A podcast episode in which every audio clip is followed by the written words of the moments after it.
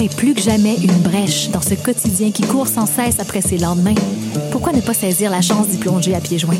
Ici Viviane Audet. En tant que porte-parole de la 25e édition du festival Vue sur la relève, présenté par Québecor, je vous invite à faire le saut avec moi dans cette programmation pluridisciplinaire de 25 artistes de la relève et de leurs propositions audacieuses. Spectacle disponible en format numérique sur le du 5 au 18 mai prochain.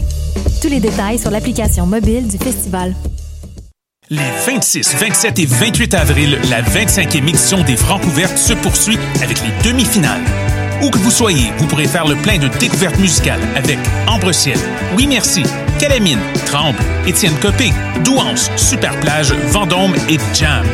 En direct du Lion d'Or, assistez en ligne aux trois prestations par soirée. Commentez et votez pour vos artistes préférés. Rendez-vous à francouverte.com pour découvrir la programmation, écouter les extraits et visionner une foule de vidéos. Les Francouvertes, une présentation Sirius XM. Eh, vous saviez que choc.ca ce n'est pas que du podcast C'est aussi 5 chaînes musicales 24 heures sur 24 pour vous accompagner partout. Rock, indie pop, hip-hop, musique francophone et musique électronique en écoute gratuite et à volonté. Pour les découvrir, rendez-vous sur le site de choc.ca sur l'onglet chaîne musicale. Hey, it's Alex from Mets, and you're listening to CHOQ Montreal.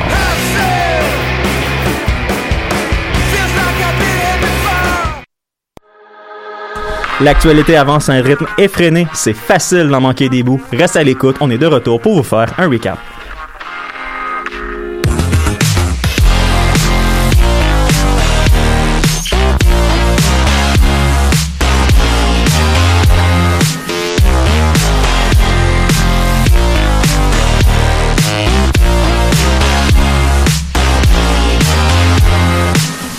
Bonjour à vous, bienvenue au recap de chaque.ca du, 10 euh, du 26 avril 2021. Cette semaine, vous êtes accompagné de Daphné, Manon, Louis, Tim. Vous allez bien tout le monde? Oui, ça va Oh bien. oui, ça sent la fin de session en ce moment. hein. On, on- on le feel. là. Ça sent vraiment la fin de session. Euh, oui, effectivement, parce que c'est la dernière émission de la session, officiellement de la session d'hiver 2021. Mais je vais y revenir plus tard. Pour commencer l'émission cette semaine, encore une fois, euh, COVID-19, on, on y échappe pas. Au Québec, euh, la tendance est stable, même, même à la baisse. Bonne Ouais, nouvelle. c'est fort de ces temps-ci. Oh oui. 889 cas aujourd'hui, moyenne sur 7 jours de 1090. C'est 24% de moins en une semaine au niveau de la tendance. Ouais, c'est ça. On, on commence à parler là, des effets positifs de la vaccination. Est-ce qu'on est vraiment là? On est quand même à presque 3 millions de vaccinés à la première dose, qui définitivement joue là-dedans. Oui, un petit peu, c'est sûr. Je vais revenir un petit peu plus tard aux chiffres de vaccination. Mais là, le- quand même, le système de santé reste fragile, par exemple. Là, Ah ça- le, le- le nombre de cas quotidiens baisse, ça c'est bon. Mais on, on a quand même encore 674, euh, 664 personnes hospitalisées et 167 aux soins intensifs. C'est quand même beaucoup. Ah oui, hein? Notre capacité hospitalière est encore un petit peu fragile. Il faudrait pas que ça replante, mettons. On souhaite que la baisse soit comme pour de bon. On va dire ça comme ça. Que ça se maintienne. Oui, que ça se maintienne, exactement. Merci Manon pour le vocabulaire. Parce que si, si je me souviens bien, d'ailleurs, c'est des hospitalisations qui sont longues, le COVID. Euh, Oui. oui, ils sont plus longues C'est- ça, ça qui arrive. C'est que que t'es là pour un bout, là. La non, c'est ça, t'es là pour longtemps. deux, trois, quatre semaines, tu sais, et plus des fois. Ouais. Donc c'est c'est un petit peu ça le problème, c'est que les, les hospitalisations COVID prennent énormément de ressources. Vaccination maintenant, t'en as parlé un petit peu tantôt, Louis. Oui, ça va bien. Euh, on a 32,8 personnes, 32,8% de la population qui ont eu une première dose. Euh, deuxième dose, on a commencé à avoir des données, comme je disais la semaine passée. Ben là, on était à 0,6%. Ça n'a pas augmenté beaucoup au niveau des deuxièmes doses, mais quand même, euh, au niveau des premières doses, ça va bien. Euh, le vaccin AstraZeneca, qui est maintenant distribué aux 45 ans et plus, s'est avéré hyper populaire. Je ne sais pas si vous avez vu les files d'attente euh, dans la région de Montréal la semaine passée. C'était assez impressionnant, même Ah ouais? que le sans rendez-vous à certains points de vaccination montréalais a été arrêté parce que, ben oui, vous avez rempli vo- notre mandat, on a plus de 100 rendez-vous à offrir parce que vous avez accumulé les doses. Félicitations tout le monde. Ah oui, c'est, on parle d'un Oh, wow. succès monstre. Oh oui, non, un très très bon C'est succès. étonnant quand même avec tout, tout ce qu'on avait entendu comme commentaires sur ce vaccin-là. Ah, on avait peur. Moi, Ouais, vraiment, là. Moi, j'aurais cru que ça allait en décourager plusieurs parce que même dans mon entourage, j'entendais beaucoup de gens qui disaient Ah, ouais, si je pouvais avoir genre le Pfizer, ça serait pas mal. Oui, non, c'est sûr. Ouais, non, mais gens, ça euh, pourrait être mieux si t'en veux un autre, mais on t'offre celui-là Ouais. pour te protéger. N'importe s'entend. quand, je signe ici. Merci, je veux dire, je me ferais vacciner par n'importe quoi pour aller à la petite grenouille, un de ces quatre. Ouais, ah, grenouille. ouais, Honnêtement. on, on, on essaye de pas vendre des bars qui ne commanditent pas, mais quand même, c'est bon. Honnêtement, euh, c'est sûr que entre avoir rien, t'as beaucoup plus de chances de mourir du, vi- du virus Oui, que de oui. mourir du vaccin. Là, on Non, c'est ça. dire. Donc, euh, l'expression, je sais pas si vous avez vu cette expression-là, cet été sera un bel été. Euh, J'espère, sincèrement. Ça Ouais. sera un été. Ça sera un été euh, je, je suis plus optimiste qu'il y a deux semaines. On va dire ça comme ça. Mhm. Justement, en parlant de vaccins euh, qui peut amener de l'optimisme, Johnson Johnson, Ah. approuvé par Santé Canada dernièrement, euh, ils ont repris la vaccination aux États-Unis après leur problème de thrombose. Oui. On va recevoir 300 000 doses au Canada cette semaine. Et c'est encourageant parce que je rappelle que Johnson Johnson, leur vaccin est à dose unique. Donc, Ouais. si on reçoit 300 000 vaccins qui- et qu'on les distribue, c'est 300 000 personnes Personnes qui, en claquant des doigts, qui sont vaccinées à 100 Pas C'est de ça, deuxième tu sais, on a tendance souvent à devoir diviser les doses de vaccin en, en deux parce Oui, que ça non, prend deux doses, ça. mais là, non. Non, c'est ça. Puis, autre effet positif pour la vaccination, au Québec, c'est aujourd'hui que la vaccination en entreprise débutait. L'entreprise CAE de Montréal, dans le quartier Saint-Laurent plus, précisément, a une clinique sur place pour vacciner ses employés, leurs familles et la communauté autour. En respectant bien sûr la priorisation de la santé publique, donc euh, on s'entend que là, c'est pas la, la population générale qui peut se faire vacciner en entreprise pour le moment c'est leurs employés de plus de, je me rappelle plus du groupe d'âge, mais tu sais, les, les malades chroniques et, Mhm. et les personnes âgées et, et tout ça et tout ça.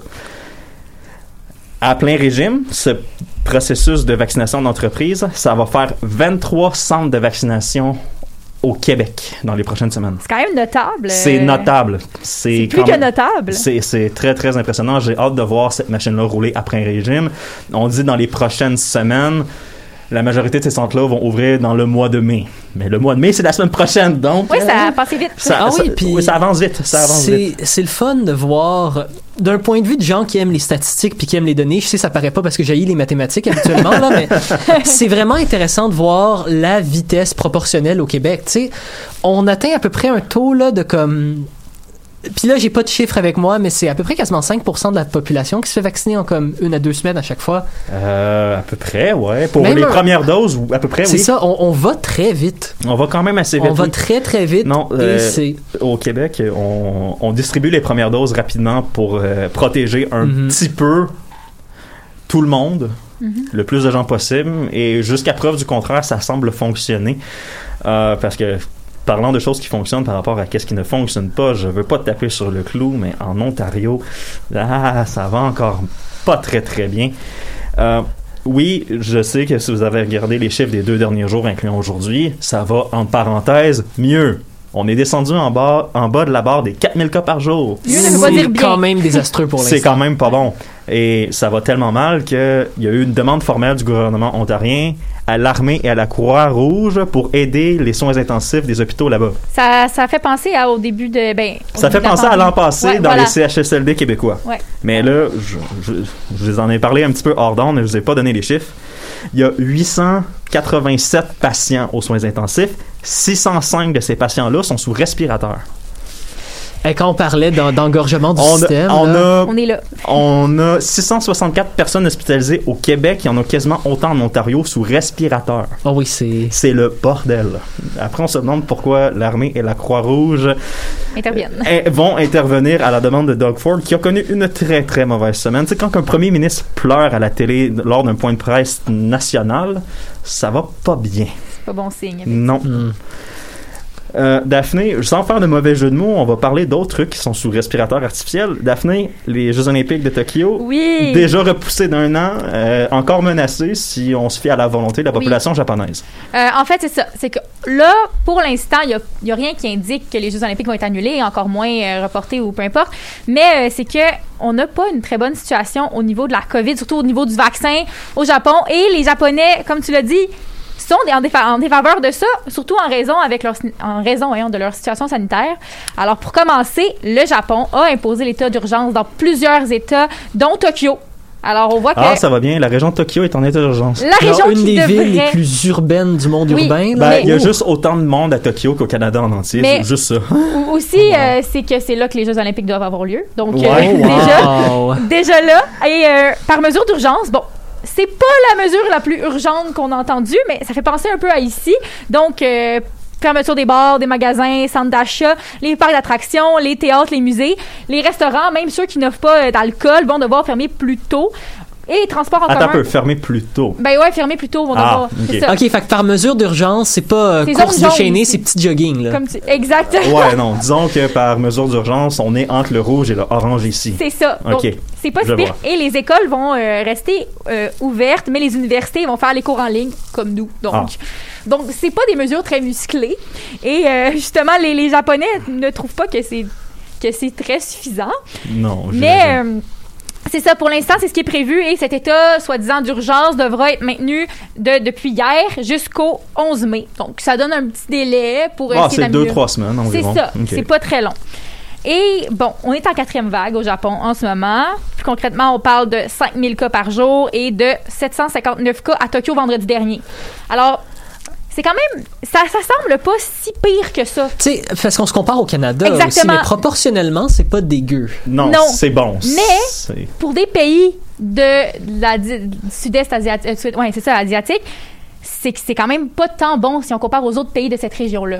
Ah, C'est ça. Ouais, Donc, surtout que dans des, des grosses villes comme les énormes villes japonaises, ça peut exploser très très vite. exactement. On, on veut pas avoir le scénario de l'Inde, là. On ne veut pas non, ça. non. On ne veut surtout Ou pas juste ça. le scénario du Sea Princess au Japon l'an dernier. Exactement.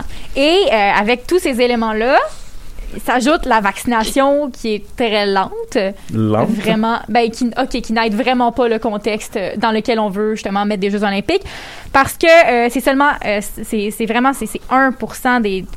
c'est c'est- en fait, il y a 15, ben, il y a 1% des Japonais qui sont, qui sont euh, va- vaccinés, ce qui est vraiment. Attends, quoi? 1%? Euh, non, il y a 15% de Japonais qui sont vaccinés, mais c'est que ça, c'est loin des, de Ah. permettre une, euh, immunité collective. OK. Et euh, c'est ça, ça n'aide pas du tout. Donc, à Tokyo, les gens ne sont pas assez vaccinés.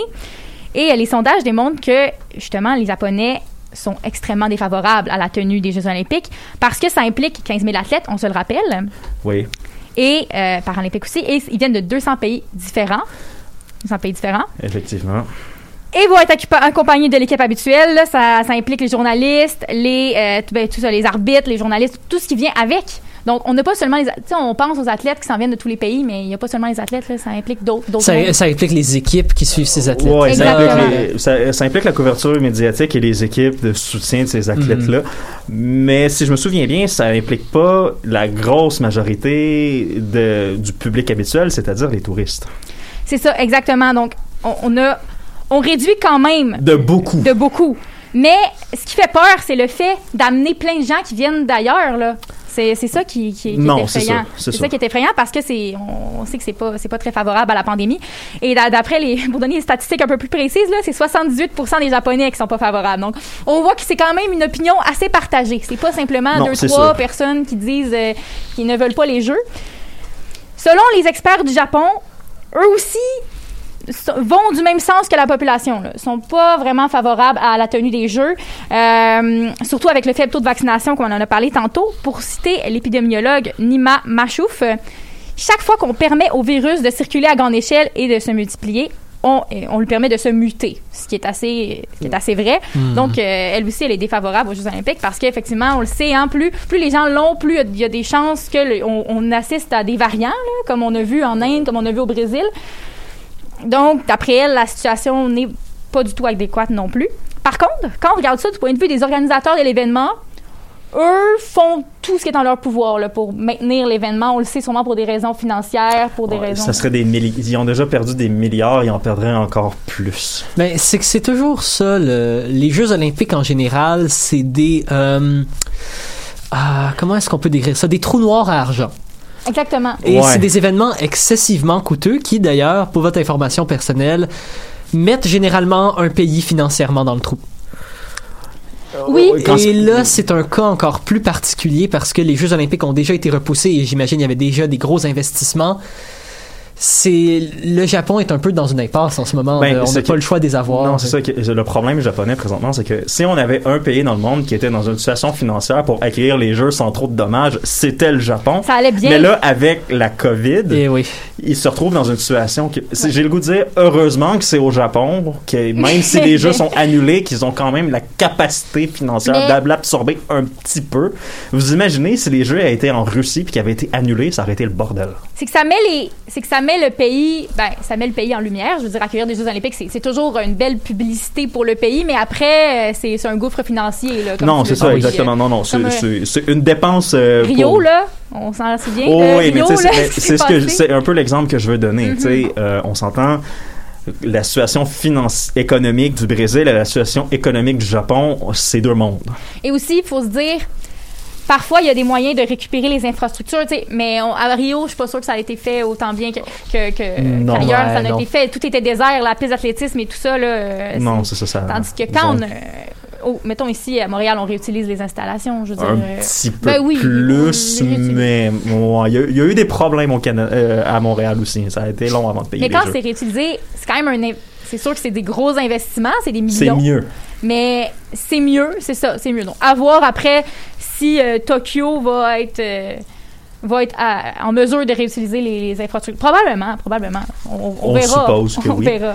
Mais là, la question, c'est de savoir, euh, je me rappelle plus, les Jeux Olympiques, si ils ont lieu, c'est prévu pour quand? Ben, en fait, c'est- c'est encore le 23 juillet. C'est encore ça la date qui est prévue. Donc, trois 23 mois. Ah, trois mois. Ouais, ok. Trois mois. Ouais. La situation a le temps de changer pour le meilleur et pour le pire en trois mois. Donc, je comprends, d'un certain sens, je comprends quasiment les organisateurs. Oui, de oui, oui, oui. Moi aussi, je- Repousser l'élastique, désirer l'élastique le plus possible avant de prendre une décision finale parce que, tu sais, Mais- on s'entend que si leur vac- la vaccination au Japon, euh, euh, ça peut aller vite si jamais ils s'y mettent. Mais c'est Donc, ça. euh, je comprends un petit peu les C'est que organisateurs. on se demande en fait si on va pas avoir le scénario de l'année passée où là euh, on avait vraiment maintenu les Jeux Olympiques au dé- tu sais on, on, on voulait vraiment les mettre en œuvre l'année passée et là le, même le, le chef avait dit oh non ça va être maintenu et finalement au dernier instant ils ont été forcés de constater que c'était impossible. Ouais, mais l'année passée et cette année, c'est deux C'est situations ça. complètement C'est différentes. deux situations différentes. En fait, au niveau sanitaire, est-ce que c'est mieux? Ça va pas bien non plus, mais là, la situation a évolué. Il faut se le dire, il y a eu des changements, il y a eu des. des- Ben, on, est, on connaît On a le plus vaccin, le virus, on connaît plus les mesures euh, qui sont nécessaires pour Oui. la distanciation et l'arrivée de nouvelles personnes dans un nouveau pays. On a le vaccin. les masques. On aussi. a les, ben, on Mais là-bas, il y en a- ben, là-bas, c'est un petit peu plus commun à la base. ça.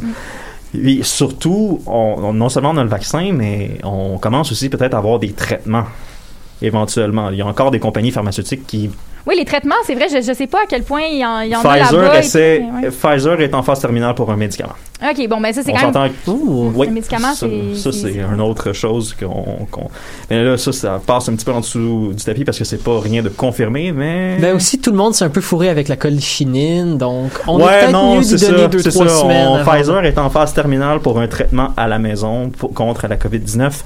Mais là, ça, c'est. euh, c'est vraiment rien de confirmé. On est encore en essai euh, clinique. C'est ça, on est mieux d'attendre un peu avant de... Mais bref, on a quand même trois mois pour savoir ce qui va se passer avec les Jeux Olympiques. En fait, on a moins que trois mois parce que j'imagine qu'ils n'annuleront pas ça la que- veille. Non, j'imagine qu'on en a deux avant une décision finale. J'imagine Oui. que d'ici le mi-fin juin, on va avoir une décision finale. Mais si je me fie à ce qui s'enligne, ça risque d'avoir lieu. Vraiment. Ça risque d'avoir lieu. C'est simplement au, en désaccord avec euh, ce que les Japonais veulent et les spécialistes, mais ça risque d'avoir lieu. Donc, euh, L'économie euh, tire beaucoup, beaucoup, beaucoup de jus dans la situation mondiale. Mais je te remercie beaucoup, Daphné, pour la chronique. On va prendre une première pause avec la chanson Nix de Laurence Anne.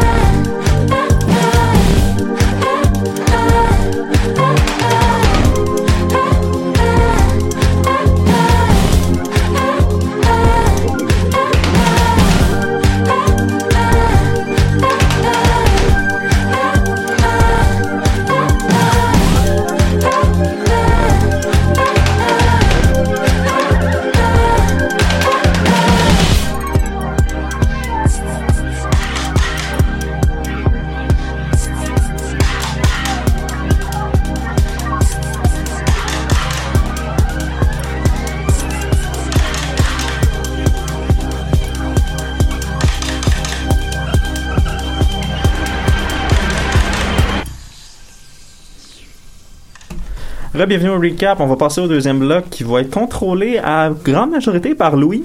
Derek Chauvin Tim, qui est. Avant tout, je veux juste revenir sur une affaire que j'ai dit. C'était bel et bien 1% qui était C'est va- 1%. C'est ça, c'était bel et bien 1%. C'est catastrophique. Ok, je comprends pourquoi les Japonais sont si cons. parce Erreur dans mes notes. Je m'excuse à l'erreur d'information, mais c'était bel et bien 1%. alors. 1% de la population vaccinée au Japon. Ouais. Ah, Mon what the- Ok, ok. On, on fera les recherches sur le pourquoi du comment plus On peut tard. retourner à Louis maintenant. Oui, Louis, Ouais. euh, tu veux nous lancer sur une discussion sur le cas euh, d'Eric Chauvin qui a connu une conclusion, il a été déclaré coupable. Oui, finalement, on l'attendait toute. On, on a toute une période assez rough récemment, la fin de session, mélangée au procès d'Éric Chauvin. C'est un cocktail un peu inconfortable. Si tu rajoutes toute la situation pandémique qu'on a depuis un an, ouais. Ouais, étrangement, là, c'est, c'est le, le cocktail parfait dans le sens que c'est le pire possible. Le 20 avril, Derek Chauvin a été reconnu coupable de trois charges de meurtre. C'est une petite courtoisie du système judiciaire de l'État du Minnesota où un meurtre peut être compté comme trois meurtres différents. Ouais. On va pas s'arrêter dans le- expliquer la technicalité. Ouais. Whatever. On connaît tout ce qui s'est passé avec le cas de George Floyd, donc on va pas, on va s'abstenir de faire un long rappel. Puis là, ce qu'on va discuter aujourd'hui, c'est le concept de changement de nos forces policières. Hmm, On ouais. a tout entendu la phrase defund the police, Oui. Euh, coupons ouais. les fonds à la police, mais c'est pas tout le monde qui s'entend sur qu'est-ce que ça veut dire.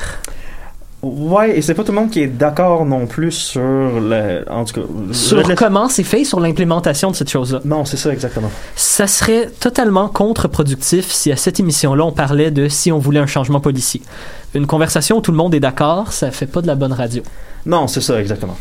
À la place, j'aimerais ça qu'on se tourne sur comment est-ce qu'on peut réalistiquement s'attendre à voir ce genre de changement. Comment est-ce qu'on peut s'attendre à voir une peut-être une modification ou un arrêt à la militarisation de la police tout en donnant les outils à ces policiers-là de garder la paix dans leur communauté. Ouais, ça c'est c'est que c'est quand même intéressant. Puis là, pensez au fait qu'on voit de la militarisation un peu partout. Il y a une semaine et des poussières, on a vu l'arrestation musclée d'une femme noire et trans dans un métro de Montréal par des agents de la STM. Ouais, ça ça Oui. fait jaser aussi. La vidéo des agents qui frappent la dame. Non, vidéo pas- assez violente. Notez par contre qu'on n'a pas tous les détails. Là. Non, reste que ça frappe l'imaginaire un petit peu. Ah oui.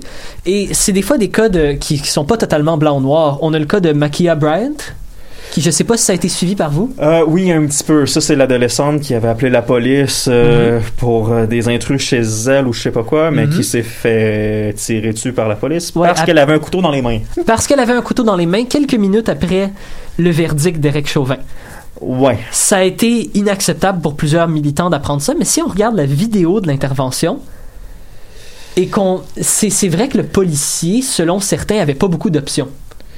Non, il avait pas beaucoup d'options, mais il y a eu d'autres. Parce que le problème, c'est qu'on compare toujours à d'autres situations où il y avait des situations similaires et où les.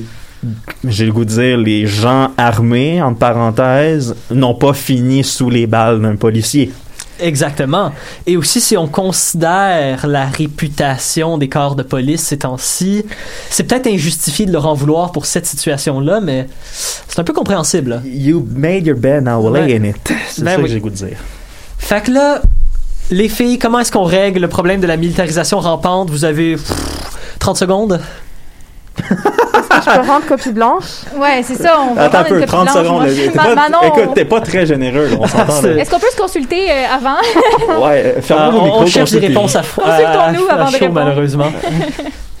c'est, évidemment un problème très large. On voit ça depuis 30 ans. Les forces de police, le budget est lentement, on pourrait même dire ces temps-ci beaucoup plus rapidement, dirigé sur des techniques plus militaires, sur des équipements plus militaires et sur une stratégie quand même plus euh, hard, si je peux prendre Non, c'est ça. Moi, en fait, le problème, c'est que le, le discours de enlever des fonds à la police, ah, ça dépend. C'est sûr que si tu me dis que les fonds sont utilisés pour acheter des, vé- des véhicules blindés, comme le service de police de Québec a fait il y a quelques mois, euh, je, je suis un petit peu moins à l'aise. Mhm. Sauf que, si tu me dis, écoute, on, on veut pas moins de fonds, sauf que on va arrêter d'acheter de l'équipement militaire, puis on va engager des intervenants sociaux à la place pour qu'ils travaillent pour nous et avec nous. je veux dire, ces gens-là ont besoin d'être payés aussi et méritent d'être payés à leur juste valeur. Je suis pas sûr que baisser les budgets, c'est. Non, tout à fait, tout à fait. rendu là, ça dépend de. c'est sûr que s'ils ils veulent pas. Parce que le problème avec les policiers présentement, je pense, c'est qu'on les oblige, en parenthèse, à jouer deux rôles.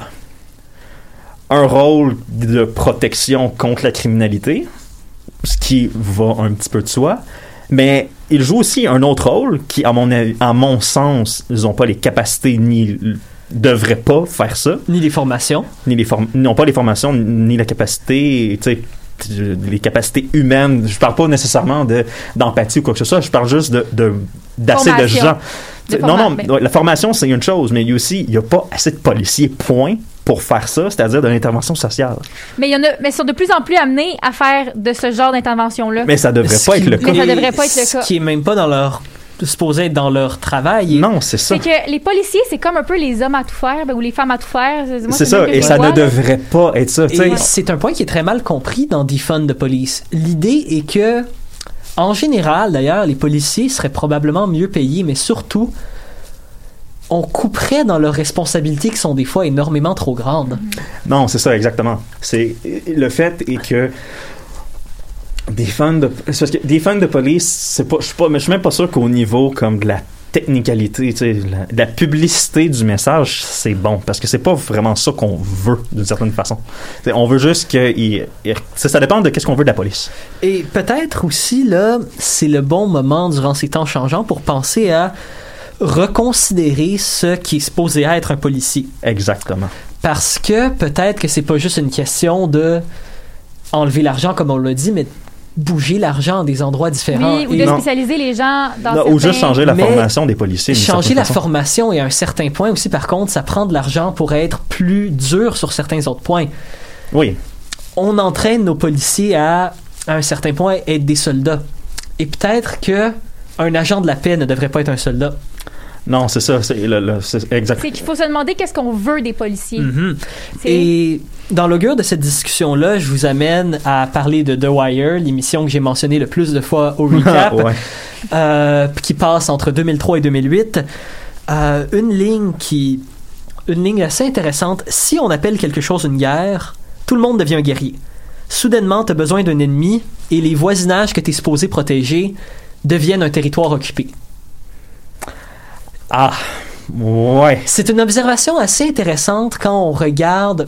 Évidemment, on aime, on aime regarder les États-Unis et les voir comme le pire exemple possible, mais Euh, je pense pas qu'on on est mieux au. Montréal, Hmm, non, c'est ça. euh, la- on a fait la guerre aux menteurs, on a fait la guerre aux gangs de rue, et on la fait encore. On fait la guerre à la mafia, on fait la guerre à la drogue. Je veux dire, je veux dire, voir comment ils sont traités, on pourrait quasiment dire que la police fait la guerre aux Autochtones aussi.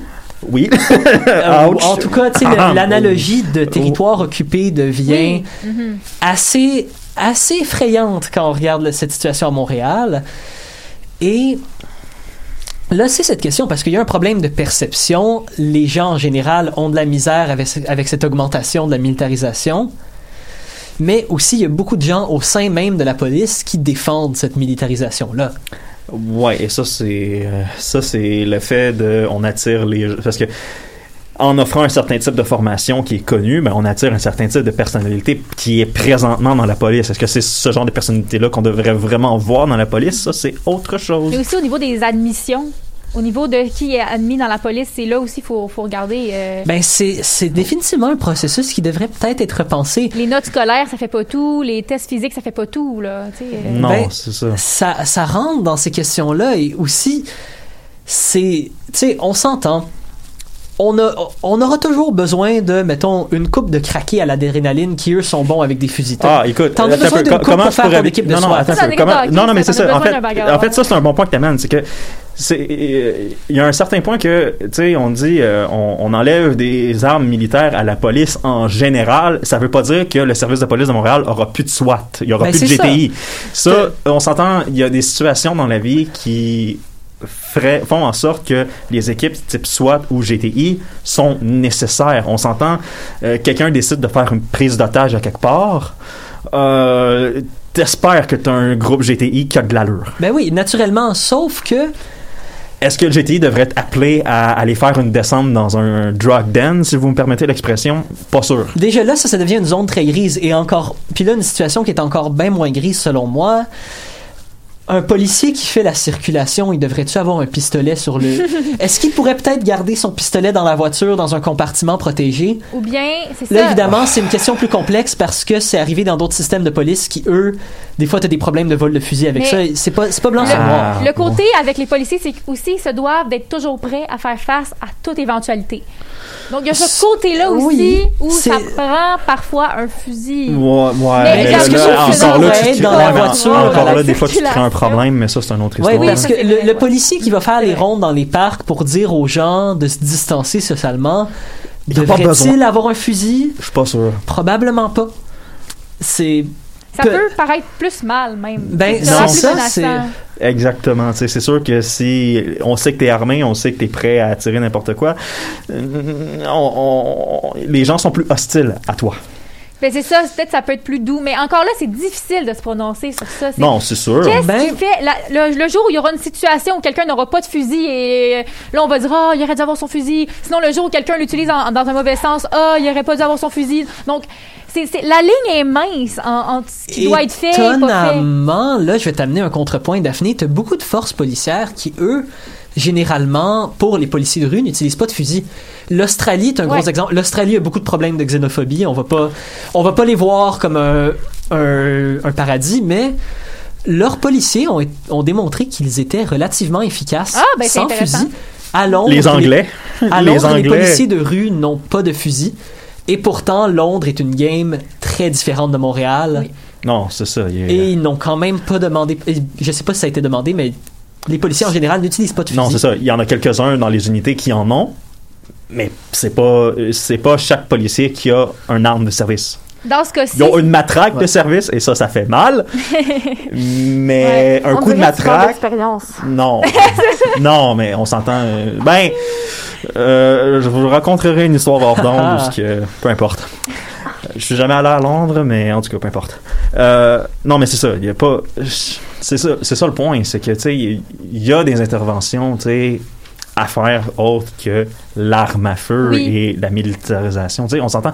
C'est que il vient, il est là le problème, c'est que les policiers disent ouais mais on est obligé d'intervenir dans les cas de santé mentale dans les ci dans les ça ok ça devrait pas nécessairement être le cas mais si vous le faites ben pourquoi vous voulez pas être formé en intervention mentale puis vous voulez garder euh, les jouets militaires? Ouais, non, mais d'un côté, c'est vrai que aussi le fait d'arriver avec une approche qui est plus humaine au début, ça peut. Ben là, c'est intéressant l'exemple que tu cites là, Louis, en Australie. Ça prouve peut-être que c'est la population aussi là-bas qui est différente, parce que ça aussi, ça peut, ça peut paraître différemment selon quel genre de population à laquelle tu fais face. Mais euh, c'est en Australie, c'est ça que tu disais. Euh, Euh, oui, c'est ça. Ben, en, en Angleterre aussi. en Angleterre, ok, d'accord. Puis, Non, c'est ça. je crois que ça joue avec un problème de perception. il y, a- il y a une autre affaire aussi par exemple je sais pas en Australie mais je sais qu'en Angleterre une chose qu'ils ont beaucoup plus qui est plus acceptée socialement qu'ici C'est la surveillance. la caméra, les caméras de sécurité sont partout. Je vais vous donner un exemple. Euh, justement, l'arrestation de la dame euh, dans, du STM, OK? Là, elle s'est fait taper dessus et tout, ça avait pas de sens. L'autre solution que je pourrais voir, c'est on s'en fout qu'elle paye pas la guérite. S'il y a une caméra qui est capable de la reconnaître, on fait juste lui envoyer son ticket par la poste, merci, salut, bye. Mais le problème, c'est est-ce que tu veux des caméras de surveillance partout dans des endroits publics? Ça, c'est une autre question et c'est peut-être pas pas, une meilleure solution. Exactement. Ça rentre là-dedans aussi. C'est ça. Il y a tout ce Et- phénomène-là qui rentre en ligne de compte aussi. Dernièrement, peut-être, et là, ça vient. C'est vrai qu'être policier, c'est pas une job facile. C'est une des jobs au Québec avec le plus haut taux de suicide. Ah, Mentalement, c'est excessivement dur. C'est Cependant, aussi un des emplois où il y a eu le plus d'agressions envers les conjointes, mais ça, c'est une autre histoire aussi. ça, c'est une autre question. Et ça, ça joue peut-être sur les gens qui choisissent de prendre ce job-là. Exactement. Et peut-être que. Et là, ça va sonner peut-être un peu révol- révolutionnaire. Peut-être que c'est. Peut-être que la police devrait accepter que quand tu prends cette job-là, tu ne viens pas avec une bonne réputation. Parce que naturellement, et là, on rentre sur un terrain absolument personnel, mais chaque interaction que j'ai eue avec un policier, chaque interaction que j'ai vue avec un policier, chaque interaction qu'on a vue dans les vidéos avec des policiers, sont toujours tendues. Hmm. Ou maintenant, il y a quasiment un problème de perception où est-ce, que même si tu respectes la loi, tu devrais, tu devrais être totalement poli envers le Hmm. policier, tu devrais... Ah, écoute, Des fois, c'est sûr que là, je parle pour ma propre paroisse, mais en tant que fan d'automobile et de conduite automobile, j'ai tout temps vu les policiers comme étant des percepteurs de taxes déguisés. Mais ça, c'est une autre Ben oui. histoire entièrement qui a rapport avec la modification automobile et des règles un petit peu sans sens. Mais, tu sais, ça, c'est un autre point. Tu sais, moi, personnellement, euh, tu sais, non seulement soit les policiers agissent violemment, tu sais, j'ai jamais agi euh, en sorte qu'un policier soit violent, mais je sais pertinemment que si un policier décide de, Mais- me, donner, de me coller pour aucune fucking raison, Ce qu'il faudrait faire, T'sais. ce qu'il faudrait faire, c'est une étude de cas dans la, dans la population, puis regarder ce qui fonctionne le mieux selon les régions. euh, Regarder globalement, parce que souvent, avec des études, on a des résultats qui, tout de même, Ben oui. peuvent donner des indices sur ce qui fonctionne. Ouais, mais tu sais, on s'entend les études et les enquêtes, les études et les enquêtes publiques au Québec, là, ce qui est malheureux, c'est que souvent ils sont tablettés. La Oui. plupart des études que j'ai pu regarder d'ailleurs, puis je pense que ce sera notre point final pour clore ça, c'est que la militarisation de la police et la hausse de ses tactiques militaires est généralement un échec. Ah, tu en, en réduisant les libertés individuelles, Ben, tu n'augmentes pas le niveau de sécurité. Ce que tu fais par contre, c'est en général créer un taux de confiance qui est plus bas envers la police. Et là, pour ceux d'entre vous qui, pour ceux d'entre vous qui ont l'habitude de ce genre de discussion-là, on commence à avoir une sorte de roue sans fin. Hein? Ouais, moins sinon, de c'est confiance en la police, plus de règles de sécurité, moins de liberté, moins de confiance envers la police, C'est ça. et ainsi de suite jusqu'à ce qu'on se retrouve dans Hunger Games. Louis, tu prends toujours des Mais là, c'est sujets comme ça, toi. Tu prends toujours des sujets où il y a, ça finit en roue de, de complications qu'on sait pas quoi, Ouais. on sait pas quoi faire. au Mais là, c'est ça. Mais là, quelque part, ce, trou- ce cercle Eh vicieux-là, ben il va oui, falloir le couper et on le coupe où? Ça, c'est, ça va être euh, une discussion de société qu'il va falloir avoir très, très rapidement. Euh, Merci beaucoup, Louis, pour euh, la perspective sur le problème de militarisation de la police. Je vais enchaîner avec une entrevue qui a eu lieu hier soir à Tout le monde en parle. Éric Duhem, ancien animateur et chroniqueur radio, maintenant chef du Parti conservateur du Québec. Peut-on dire superstar politique? Euh, bof, pas vraiment parce que je vais y revenir plus tard. Haha. Euh, je vous lance ça tout de suite. C'est pas une entrevue qui va passer à l'histoire, c'est pas un segment de tout le monde en parle qui va passer à l'histoire. En fait, pour l'avoir écouté euh, en grande majorité, c'est même pas l'invité, c'est même pas Guillaume Lepage qui a tenu les propos les plus intéressants, c'est un autre invité qui était là par qui était là comme par hasard parce que le plateau tout le monde en parle permettait aux autres invités d'y être. C'est Guillaume Lévy-Vierge qui a lancé peut-être le, le propos le plus éclairant et le plus qui amène le plus à la discussion, c'est il dit qu'il y a vraiment beaucoup peu de dialogue public au Québec. C'est pas faux. Faudrait que ça change. Mais il a aussi dit une autre chose qui, je vais revenir à la fin. Il a aussi dit que l'extrême droite et les polémistes s'élimineraient d'eux-mêmes. Euh, on va y revenir. Bref, pour en revenir au propos d'Éric Duhem en lui-même, les grandes lignes, ben, il est contre le passeport vaccinal. Il dit que ça créerait deux classes de citoyens. Là, rendu là, c'est. Est-ce que c'est faux? Pas nécessairement, mais d'un autre côté, comme une des invitées lui a dit, si tu veux aller en vacances en Afrique ou en Amérique du Sud, t'as pas le choix d'être vacciné, sinon ils t'empêchent d'entrer. C'est un petit peu le même principe, tu sais, c'est pas. pas c'est pas un droit acquis d'aller faire des activités en public, c'est pas un droit acquis d'aller en voyage sans les protections nécessaires. Ce serait un petit peu le même principe, mais ça, c'est un autre débat. Puis, parlant de deux classes de citoyens, c'est c'est drôle venant de quelqu'un qui a évité de répondre clairement lorsqu'on lui a ressorti un extrait où il disait à la radio avec Bernard Drinville que les gens qui payaient pas d'impôts ne méritaient pas le même pouvoir politique que les autres. Ben, c'est là que ça devient intéressant parce qu'on réalise qu'avec les gens euh, plus conservateurs, on en- ils ont tendance à vouloir être l'oppressé, mais quand on parle d'être l'oppresseur, euh, Ah, aucun problème. ouais, c'est ça. Mais en fait, ce qui est très drôle dans ce segment-là, c'est que il a pas répondu clairement. Il a juste, il a, il a jamais dit, ok, non, c'est une mauvaise idée. Je ferai pas ça. Il a juste dit qu'il voulait alimenter le débat. Puis la question, il a réussi à se faufiler. Il a passé à autre chose. Il a dit quelque chose dans le genre que ah, c'est sûr que en tant que chef, euh, je pourrais pas avoir les mêmes propos que quand je veux alimenter le débat, mais il a pas dit, il a pas dit clairement oui ou non, c'est une bonne idée. Alimenter le débat, il a, Ben oui, jamais alimenté le débat à C'est pas- Radio X. Ben, c'est- ben, ouais, c'est ça. Euh, Come on, mettre une poubelle en feu, c'est pas alimenter Ouais, le c'est débat. ça. Puis euh, une autre affaire aussi qui m'a comme sauté un petit peu aux yeux, puis je pense que Manon, ça va peut-être te faire un petit peu rire. Ou faire une, faire, faire une blague. Ouais. Il veut réformer le Conseil de la statut de la femme et le ministère de la condition féminine pour copier nos amis les Français avec le ministère de l'égalité des sexes. Manon, exprime-toi. Je- je- Lol. oui, c'est ce que, en fait, moi, quand j'entends ça, c'est que, oui, la France est reconnue pour l'égalité des- entre les hommes et les femmes. Oui, oui. c'est- Ah bon? Ouais, ben, tu sais, c'est- très En sarcastique. 1800, ce que non, mais sérieusement, c'est. La société française n'est pas à copier pour qu'est-ce qui est. euh, Ah, mais égalité. clairement pas, hein. Non, c'est ça. Je pense qu'on est meilleur qu'eux présentement. Je pense que le but, c'est pas de revenir à qu'est-ce que la France. C'est pas copier quelque- une société qui fait moins bien que nous. Non, mais c'est juste pas copier ouais. la France tout court, là. OK. Sous aucun aspect. Ça s'arrête là.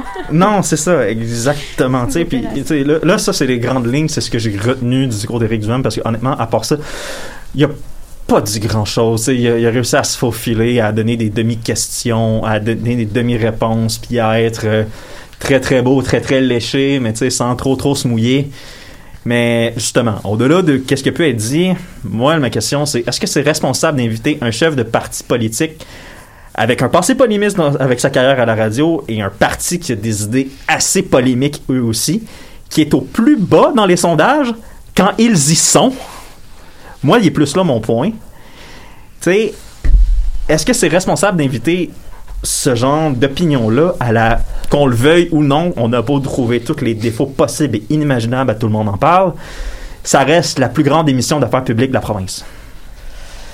Est-ce que c'est responsable de donner un temps de parole à quelqu'un qui est reconnu pour ses propos rétrogrades, puis qui est chef d'un parti politique, qui est même pas dans les sondages les plus populaires de la province au niveau des intentions de vote? C'est sûr qu'il faudrait que l'émission s'appelle Tout le monde en parle. Il faut que ce soit un sujet assez. euh, Ben, ouais, non, mais c'est sûr en que même temps, c'est sûr que là, avec Éric Duhem, qui est une figure un peu plus c'est ça. connu, ça va peut-être amener ce parti-là sur.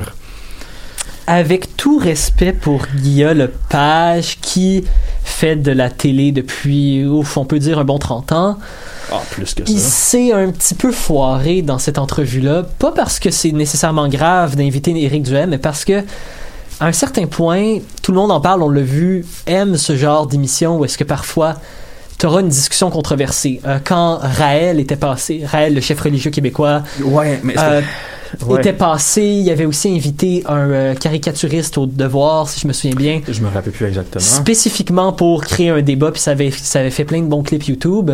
Ouais. Ça n'a pas été le cas avec cette entrevue-là. Non, mais c'est parce que le problème aussi, c'est que tout le monde en parle, euh, a un petit peu la réputation de quand un, un invité a pas, comme un peu comme Éric Duhem, qui est pas nécessairement dans les plus grands, tu sais, qui a des opinions qui ont un certain attrait chez une partie de la population, mais qui sont pas généralisées. T'as souvent, il y a beaucoup de critiques qui disent que souvent tout le monde en parle, dans ces cas-là, se transforme en dîner de con. Dans le sens que euh, les gens qui sont pour Éric Duhem vont dire que ils ont juste cherché à le planter, puis Éric Duhem a réussi à s'en laver, puis à bien paraître, puis tout est bien. Puis les gens qui détestent Éric Duhem, qui veulent absolument rien entendre, en ont juste profité pour rire de lui, puis de rire de ses propos. Sais, fait que là, rendu là, est-ce que vraiment tu fais avancer quoi que ce soit? Je suis pas certain. Puis j'avais dit que j'y reviendrais. Qu'est-ce que Guillaume le Métis-Vierge a dit sur le fait qu'il y a peu de dialogue entre les idées au Québec, il faut que ça change? Je suis d'accord. Mais quand il dit que l'extrême droite et les polémistes s'éliminent d'eux-mêmes, non. Il y a pas, les, les polémistes et l'extrême droite ne s'éliminent jamais d'elles-mêmes. Si elles s'éliminaient, si elles s'éliminaient d'elles-mêmes, on n'aurait pas des Bolsonaro au Brésil, on n'aurait pas des Trump, on n'aurait pas des, euh, des Doug Ford. Euh, à la limite même, Maxime Bernier aurait pas gagné son comté en Beauce. Et pourtant, Et pourtant, et exactement. pourtant, c'est là que ça devient con. Et là, c'est là que c'est toujours la même vieille conclusion. Peut-être que les gens en général et devraient faire attention à ce qu'on écoute et à quoi on choisit de donner de l'attention. Et peut-être que au général, même si c'est dans les droits de Guillaume Lepage d'inviter Éric Duhem, c'est aussi dans les droits des gens de ne pas l'écouter. Et peut-être que la solution est en même temps hyper simple puis hyper compliquée. C'est de pas donner d'attention à ces Ben, c'est ça, exactement. On, on- c'est pas qu'Éric Duhem n'a pas le droit de parler, de donner ses idées et d'avoir sa plateforme politique. Sauf que en tant que société, euh, tu sais, si son idée est réellement populaire, euh, elle va aller chercher les gens par elle-même. Ouais. Ouais, puis c'est là que ça, ça devient une discussion complexe parce que même là au recap, on est en train de faire on est en train de faire le contraire de ce qu'on voudrait. On est en train de donner de l'attention à Éric Duhem et donc de lui donner de la force.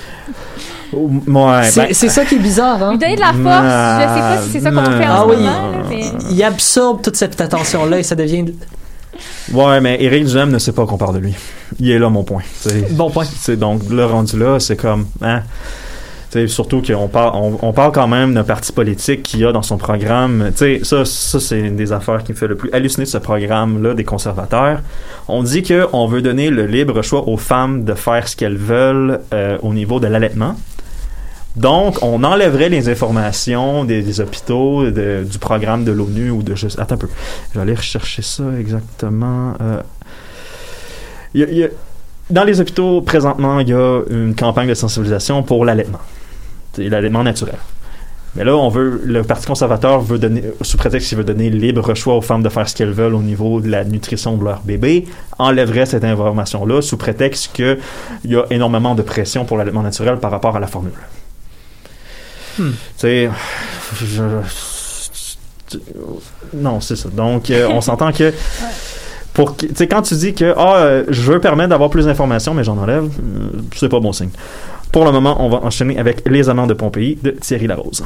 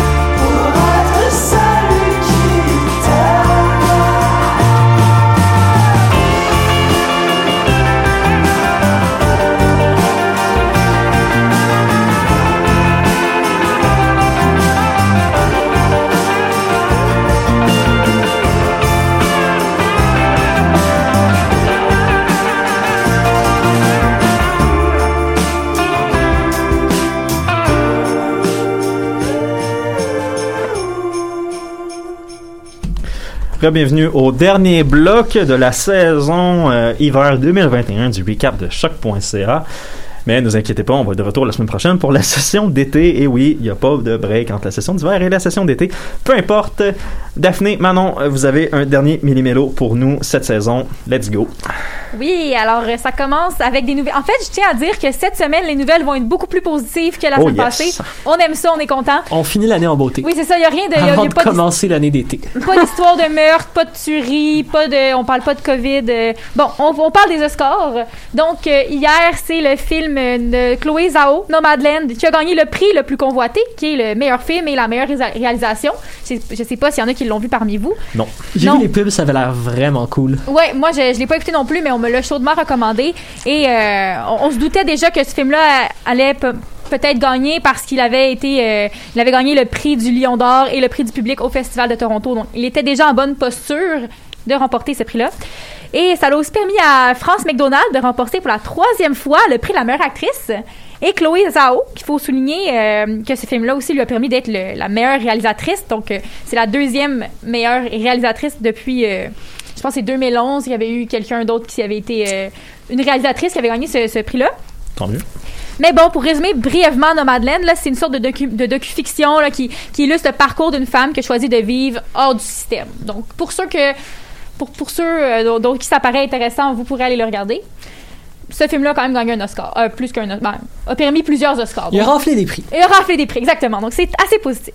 Sinon, une autre nouvelle qui a aucun lien avec ça, c'est euh, Caitlyn Jenner, qui... euh, Ah, ah, je pense que c'est Jenner, oui. Oh, oui, Euh, la vedette de télé-réalité et l'ancienne euh, championne olympique a annoncé qu'elle allait poser sa candidature pour le poste de gouverneur de la Californie. Est-ce que ça vous étonne? Euh, Il n'y a plus dans- rien qui m'étonne en Non, ce moment. Non, ça, ça m'étonne pas, mais ça me déçoit un peu. Ça me surtout- surpris. Ça m'a pas étonné. Sur moi aussi, ça m'a surpris. Moi, ce que j'aime pas, c'est que si j'ai bien compris, elle avait, elle a utilisé l'organisation et la même équipe de PR, de relations publiques que Donald Trump. Ça, ça, Ça, m'inquiète un eu- peu. j'ai pas euh, lu de détails sur ça, mais ce que je sais pour l'instant, c'est qu'elle a pas beaucoup de chances de l'emporter. Mais c'est pas zéro. mais c'est pas à zéro. Et si jamais, par contre, elle l'emportait, elle serait la première femme transgenre à occuper ce poste-là euh, aux États-Unis. Ben, ce poste-là de Hmm. gouverneur de Californie. Donc, ce serait quand même une première à ce niveau-là. Euh, mais ça bon. reste Caitlyn Jenner, mais bon. Ouais, c'est c'est fou comment on dirait que c'est un épisode de South Park qui s'écrit Non, mais yeux, hein. c'est parce que au-delà de, au-delà de- du transgenre et tout et tout, je- Caitlyn Jenner devrait être en prison pour avoir tué quelqu'un en Ouais, voiture. c'est ça que j'allais mentionner. Elle a Mais tué ça, c'est quelqu'un une avec autre voiture, histoire entièrement. Oui, c'est une autre histoire, mais bref, elle, de son côté, elle souhaite mettre fin au mandat de Gavin Newsom, qu'elle considère comme désastreux. Alors, faut noter qu'effectivement, euh, le démocrate est, est sous le feu de plusieurs critiques, je dirais, avec sa gestion, qui est stricte quand même de la pandémie. Euh, bon, elle déclare que, euh, elle dénonce en fait le fait que les petits commerces euh, vont être dévastés et que les enfants ont perdu une année d'école. Donc, elle, elle est vraiment en désaccord avec lui. Alors, à suivre pour voir si elle va peut-être réussir à prendre une place favorable dans cette course, euh, dans, dans cette course politique-là. On verra bien. Sinon, je sais pas si vous vous rappelez, il y a quelques semaines, j'avais parlé d'une expérience dans une grotte. Oui, oui, les gens Oui. qui passaient une quarantaine Eh de jours dans une grotte. Exactement. Donc, les gens, en fait, euh, étaient, c'est ça, dans une petite grotte et ne restaient, euh, n'avaient pas de, euh, de repères sociaux temporels. Et finalement, ils sont sortis de cette grotte-là. Est-ce qu'ils sont sortis vivants? Oui, oui, ils sont sortis vivants, mais euh, tu vas voir les photos, Manon, euh, pour vrai, ça avait l'air assez intéressant. Et c'est, c'est vraiment spécial comme expérience. Donc, les, les participants euh, sont sortis quand même pâles là, de là, mais en forme tout de même. Ouais, pâle après, pas de soleil pendant 40 jours, ça, ça pâlit, on pâlit. J'imagine. Mais euh, c'est ça, ils ont expliqué en fait qu'ils se couchaient vraiment aux heures qu'ils voulaient, qu'ils mangeaient quand ils voulaient. Donc, vraiment, ils suivaient leurs propres besoins et ça a créé des, des cycles journaliers très différents pour chacun. Donc, quelqu'un, par exemple, qui a besoin de, de, pas, de pas beaucoup de sommeil, va faire ses journées plus rapidement, ben, va avoir un cycle différent de, de quelqu'un qui a un autre mode de vie. Alors, ça, ça créait des, des circonstances spéciales. Et ce qu'ils ont remarqué, euh, les, les participants, c'est que plus la- la- l'expérience avançait, plus leurs besoins en nourriture et leurs besoins en sommeil étaient grands. Alors, on verra ce qui, ce qui donne, ce que les conclusions de cette expérience-là vont donner à la longue. On- je crois pas qu'il y ait encore eu de, de constats qui ont été faits avec ça. Donc, c'est à suivre pour savoir ce qui va être conclu de cette expérience-là, mais c'était tout de même assez intéressant. On va attendre le rapport des dirigeants de l'étude. Exactement. Est-ce que j'ai le temps de quand même... euh, Wow, oui, quelques-uns. Ok, bon, ben, je vais commencer par la fin, là. Ouais. Euh, est-ce que vous avez eu ou est-ce que vous avez chez vous à l'heure actuelle un chien? Non. Oui. Bon. J'avais un chien. Euh, donc, Louis et Dave, j'imagine que vous connaissez un peu le problème de, de tenir le chien, aller chercher une serviette, puis après ça, essayer de lui essuyer les quatre pattes pour après le laisser rentrer dans la maison. Ouais, c'est c'est- c'est bizarrement relatable comme discussion, oui. Ça. Eh bien, ça se peut que ce soit bientôt fini parce que euh, tu peux euh, désormais acheter des crocs pour chien. Non. Non, des crocs pour chien. Ok, mais le chien, il va supporter ça, là. Il sera pas tanné d'avoir ça dans ses pattes. J'ai vu trop de chiens marcher avec des souliers, avoir l'air complètement inconfortable Ouais. et Voilà. marcher tout Ouais, croche. je, je vais prendre le 15 secondes pour essuyer les pattes du Je suis chien. pas sûr Ouais, que moi c'est une aussi, bonne je idée. Mais dans l'annonce du produit, ils ont quand même euh, précisé que pour l'instant, euh, le chien pouvait pas courir avec, que c'était juste pour genre prendre une photo, là, entre guillemets. Ok, mais comme 95% des activités d'un chien, c'est courir. courir. C'est ça. Donc, les, les crocs existent en bleu, en rouge, en jaune, puis en vert. Moi, je trouve ça cool. C'est pour ça que j'ai décidé de vous en parler. C'est beau, mais c'est workless. Pour vrai, laissez vos chiens faire, leur vie de chien.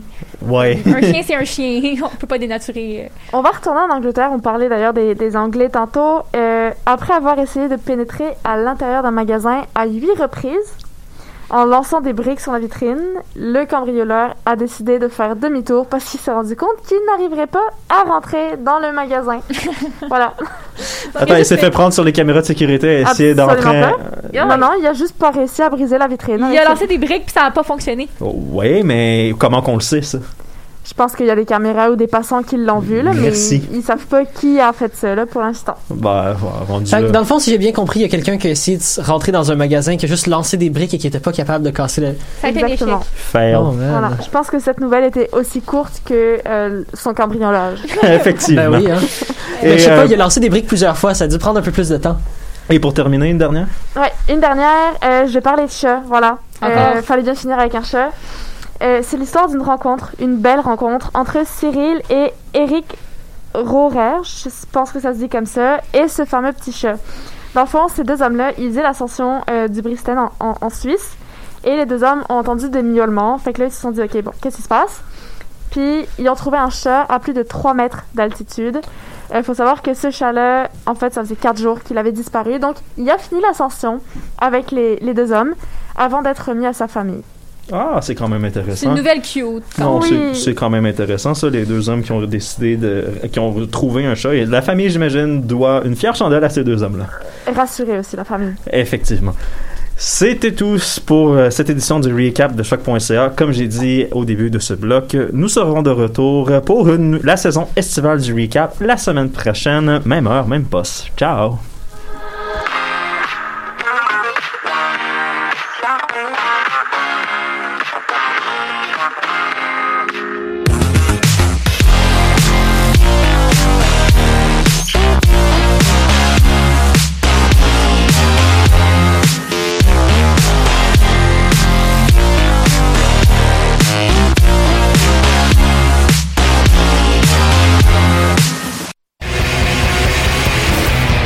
It's Alex from Mets, and you're listening to CHOQ Montreal.